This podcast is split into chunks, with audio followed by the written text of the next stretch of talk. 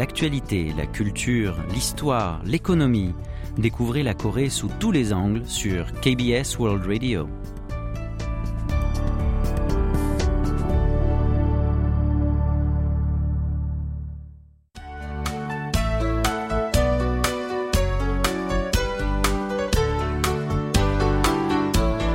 Séoul au jour le jour.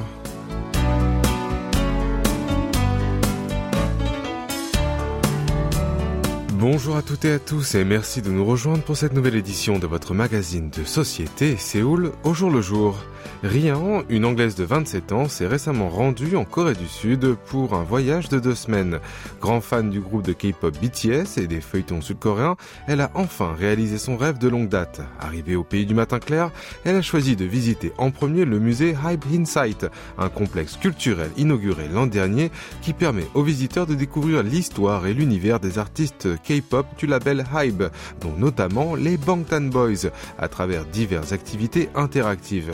Elle affirme qu'aimer les contenus coréens et voyager en Corée du Sud est considéré comme branché par ses amis.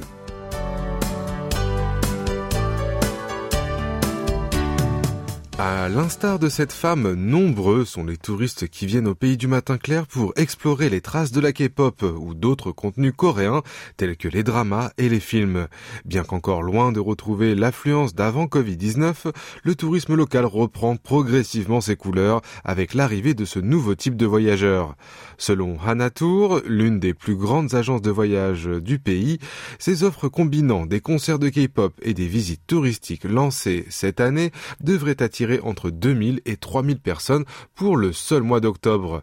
Lors du concert Inc. ou Incheon K-Pop Concert, qui a eu lieu le 1er octobre, 20% des spectateurs étaient des étrangers pour l'after party BTS qui s'est déroulé le week-end dernier au parc d'attractions Lotte World à Busan.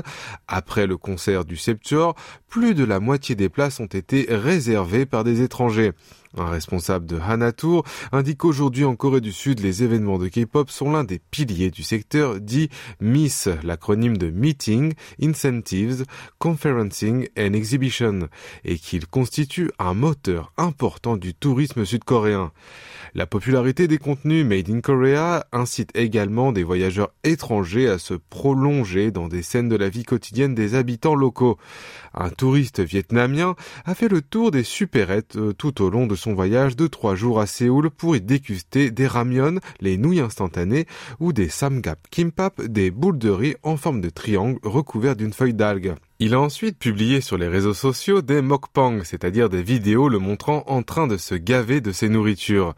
Il avait découvert ces encas rapides en regardant des dramas coréens et voulait les goûter pour de vrai. Mais il a dû attendre deux ans avant d'exaucer son souhait à cause de la pandémie. CU, l'une des principales chaînes de supérettes en Corée du Sud, a annoncé que le nombre de transactions effectuées par des cartes étrangères dans ses magasins en août et en septembre a augmenté de 40% par rapport à la même période de l'année dernière. Selon l'Organisation coréenne du tourisme, le nombre de voyageurs étrangers en août s'est élevé à 320 000, soit trois fois plus que celui enregistré un an plus tôt.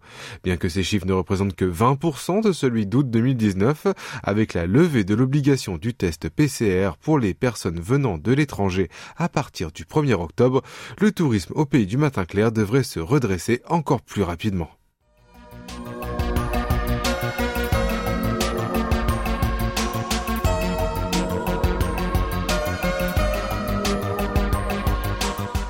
Aujourd'hui, le mariage international ou mariage mixte est devenu presque banal même pour les Sud-Coréens qui, autrefois, insistaient tant sur l'homogénéité du peuple.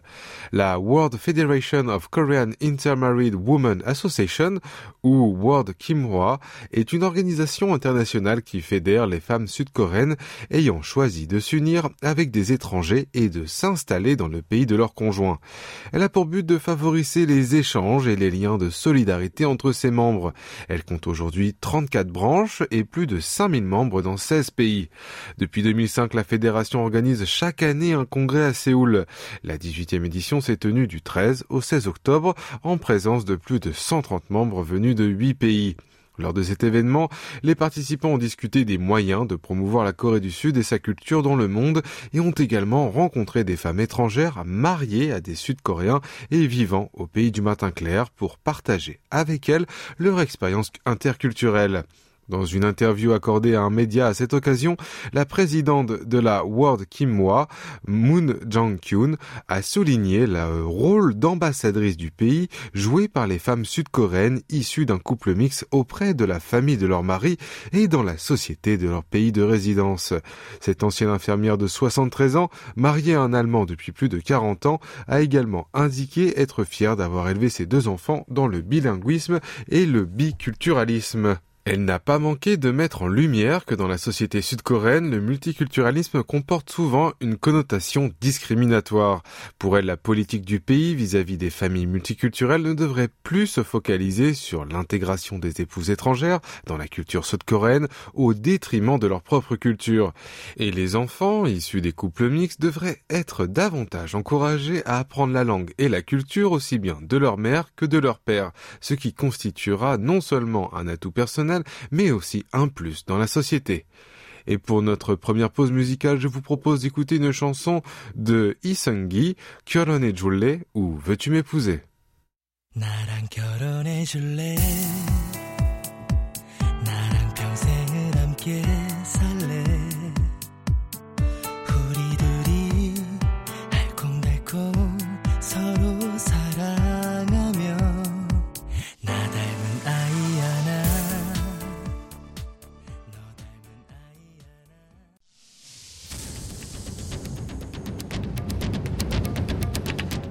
Vous avez aimé, vous avez détesté, vous avez adoré. Faites-nous part de vos réactions en nous écrivant à french.kbs.co.kr.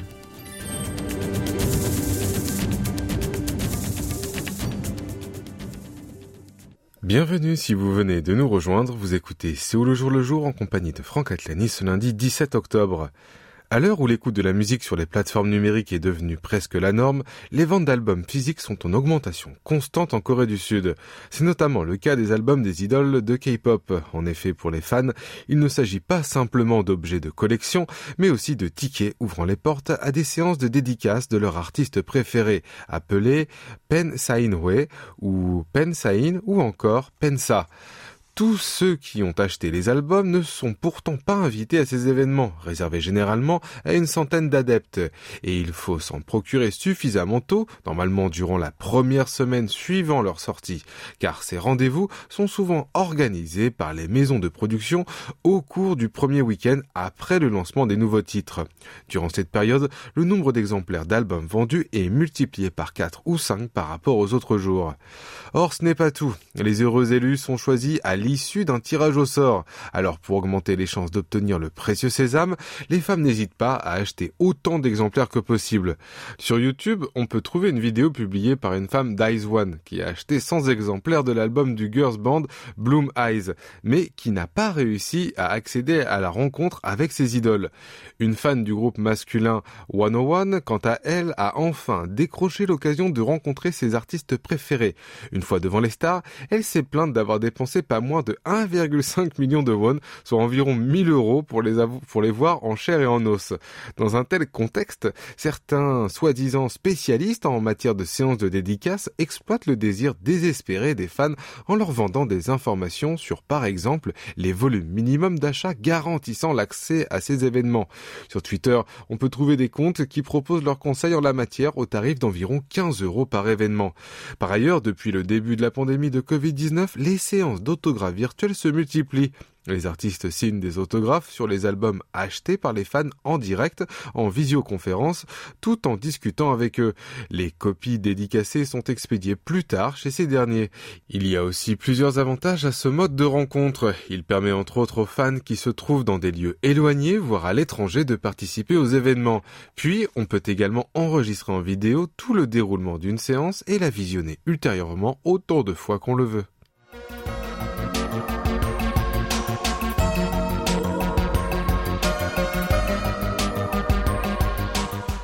Pour les jeunes sud-coréens, une relation amoureuse commence souvent par un sogeting, c'est-à-dire un rendez-vous à l'aveugle arrangé par des amis ou des proches en commun.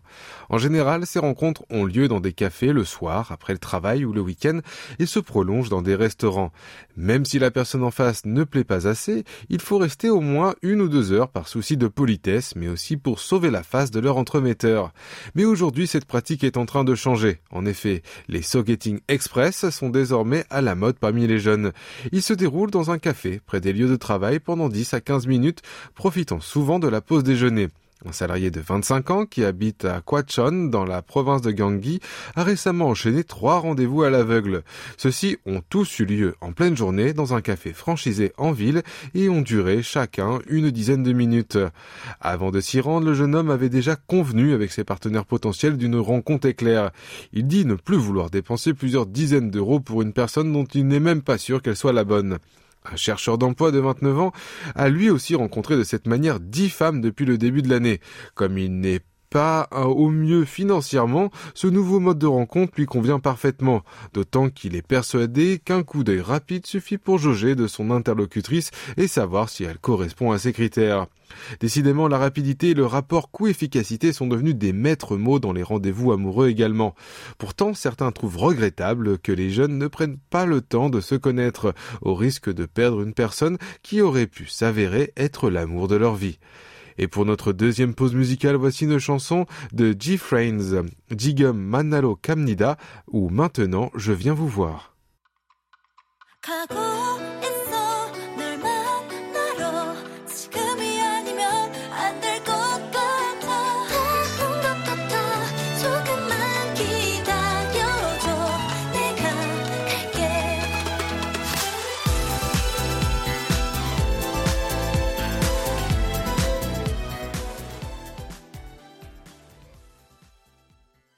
Un village sur la côte est de la Corée du Sud, menacé de disparition à cause de l'exode de ses habitants vers la ville, a été rénové et a commencé à accueillir non seulement des touristes, mais aussi de nouveaux résidents. Il s'agit de l'ancien village de pêcheurs au sein du quartier de Dongho, de la ville de Donghae dans la province de Gangwon. Situé à 190 km à l'est de Séoul, il s'est développé par le passé comme arrière-pays du port de Mukho, connu pour son rôle dans le transport de minerais de fer et de charbon. Cependant, au fil du temps, il a subi un départ massif de ses habitants et de nombreux bâtiments et maisons se sont retrouvés abandonnés. Ce village, qui se trouve sur une pente douce surplombant la mer, a été transformé en un village moderne dans le cadre d'un projet de régénération qui s'est achevé à la fin de l'année dernière. Il s'est doté de nouvelles routes et le paysage s'est modernisé tout en gardant son aspect pittoresque. Quelques centaines de maisons vétustes ou en ruine ont fait l'objet d'une rénovation et d'une reconstruction. Un habitant senior indique qu'avant l'aménagement d'une route devant sa maison, il devait marcher à pied jusqu'à l'entrée du village et prendre le bus pour aller à l'hôpital, alors qu'il avait justement mal aux jambes. Désormais, il peut appeler un taxi pour le faire venir juste devant chez lui. Dans le passé, à part les activités de pêche, ce village abritait également de nombreuses imprimeries, maisons d'édition et librairies, ce qui a inspiré ses habitants et la municipalité de Donghae à faire revivre le village en établissant un village du livre. En 2017, un projet de régénération en ce sens a été déposé et sélectionné par le ministère de l'aménagement du territoire et des transports. Le premier coup de pelle a été donné début 2018. Au bout de quatre ans de travaux, non seulement les maisons et les routes ont fait peau neuve, mais aussi un centre de services communautaire a été érigé en plein cœur du village. Le bâtiment s'est doté d'une grande salle de lecture qui propose de nombreux ouvrages dans des domaines différents et qui sert également de lieu de repos. Il dispose aussi d'un café d'un espace de coworking ouvert aussi bien aux résidents qu'aux visiteurs. En outre, plusieurs maisons inhabitées mais qui offrent une vue magnifique et une certaine superficie ont rénovés et transformés en hébergements que l'on peut louer. Ces hébergements s'adressent principalement aux écrivains et aux éditeurs et aux autres professionnels du livre, mais accueillent aussi des touristes de longue durée. Enfin, une nouvelle attraction a également vu le jour dans le cadre du projet de régénération du village. Il s'agit du musée du crayon, le premier du genre en Corée du Sud. Il présente les différentes étapes du processus de fabrication des crayons ainsi que les documents historiques qui mentionnent ces objets d'écriture. On peut y trouver avant tout une collection de crayons originaux ou insolites venus du monde entier.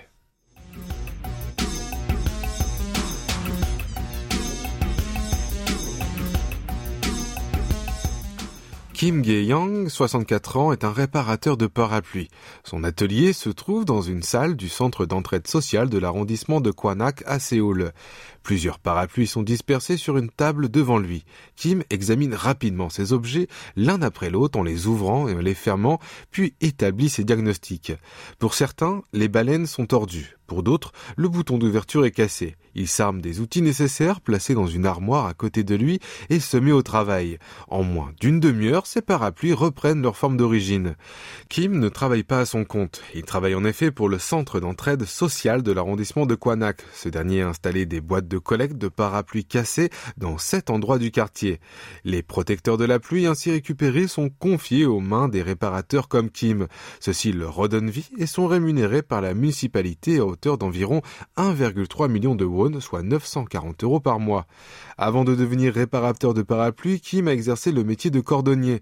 Pendant 50 ans, il a ciré les chaussures et réparé les talons. En pleine crise du Covid-19, il a dû fermer son atelier en raison de la baisse du nombre de clients.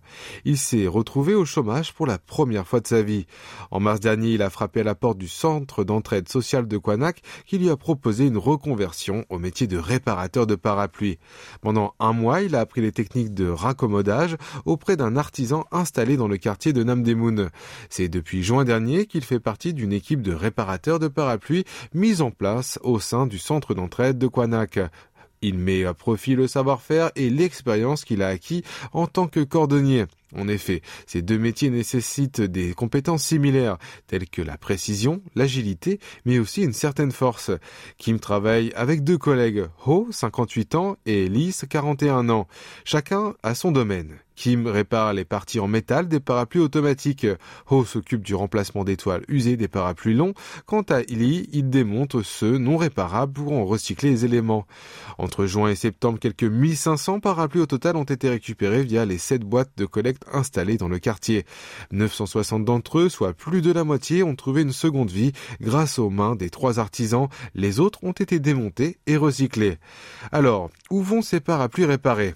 Une fois que les autocollants indiquant parapluie en libre service sont collés dessus, ils sont déposés dans des points de location gratuite de parapluies situés dans les centres d'entraide ou dans ceux de services communautaires de l'arrondissement de Guanac. Les trois réparateurs disent que c'est gratifiant de voir que leur travail a une portée écologique tout en leur permettant de gagner de l'argent et d'apprendre un métier sans parler de rendre service aux citadins. Et c'est le moment de passer le micro à Ijion pour Focus Asie. Mais avant de la retrouver, je vous propose d'écouter une chanson de Zion T, Son Mulul Golomyo ou A Gift.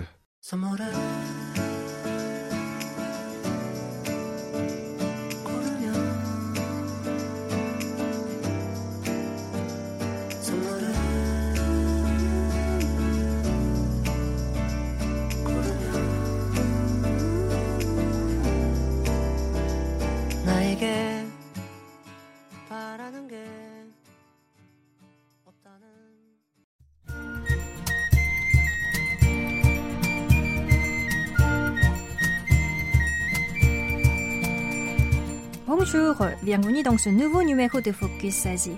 Notre première destination est la Birmanie, où l'ancien dirigeant de destitué Aung San Suu Kyi a été condamné à une nouvelle peine d'emprisonnement de trois ans.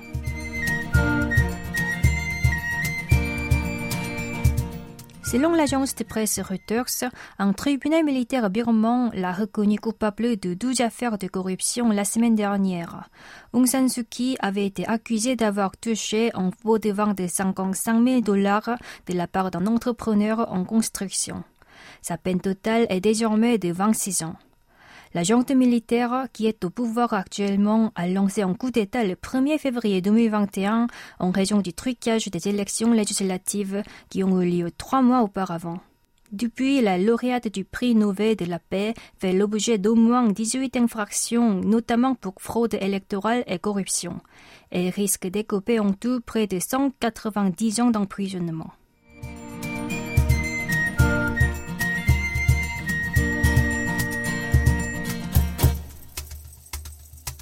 La présidente taïwanaise Tsai Ing-wen a déclaré vendredi dernier que Taïwan devrait dépasser la Corée du Sud et le Japon cette année en termes de produits intérieurs bruts par habitant.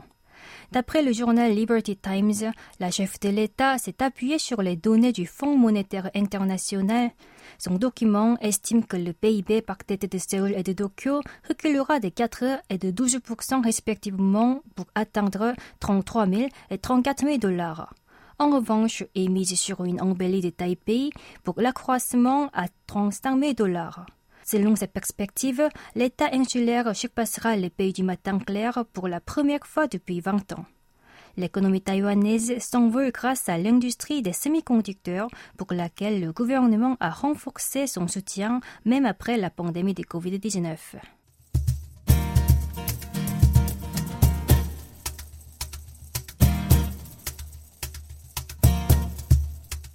Nous nous dirigeons maintenant en Thaïlande qui devrait accueillir au moins 20 millions de touristes étrangers l'année prochaine. Selon le journal Donation, l'autorité du tourisme de Thaïlande a récemment annoncé ses perspectives en expliquant que l'objectif des 10 millions de visiteurs cette année semble à portée de main. Selon son président Yuta Saksuparson, au troisième trimestre, 1,5 million de voyageurs seraient entrés par mois en moyenne dans le pays. Cela représente la moitié du niveau d'avant l'éclatement de la pandémie de Covid-19. Cela s'explique par plusieurs facteurs. La Thaïlande a levé la plupart de ses restrictions sanitaires et elle a rétrogradé le coronavirus au même rang que la grippe à partir de ce mois-ci. Il n'est désormais plus obligatoire pour les visiteurs de remettre une attestation de vaccination ou un certificat d'un test PCR négatif lors de l'entrée sur le territoire.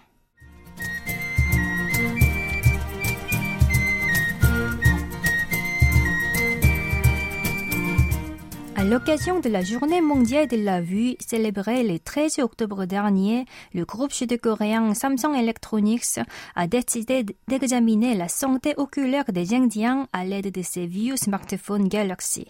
Il a inventé en 2017 un dispositif numérique de l'ophtalmoscopie avec l'Agence internationale pour la prévention de la cécité IAPB et le centre médical de l'Université de Yonsei.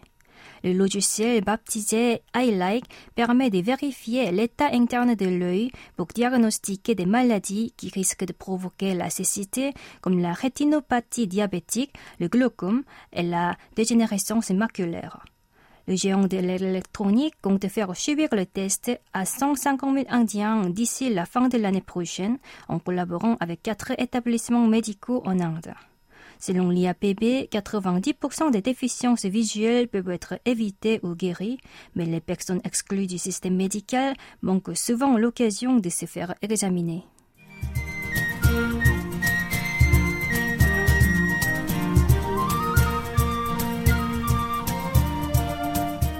Voici notre dernière nouvelle. Une vidéo d'un Chinois aidant son fils écolier à faire son devoir consistant à compter 10 000 grains de riz est devenue virale dans l'Empire du Milieu. À en South China Morning Post, dans le clip diffusé par une émission chinoise, le père a témoigné avoir mobilisé tous les membres de famille pour l'aider expliquant que peu importe si l'enseignant vérifie ou non, les élèves devraient avoir une attitude sérieuse à l'égard de leurs devoirs. Pourtant, sur les réseaux sociaux, la majorité des internautes se sont moqués du père qui comptait les grains littéralement un par un. Seulement un petit nombre l'a soutenu en affirmant que le but de l'instituteur serait de développer la concentration et la patience des enfants.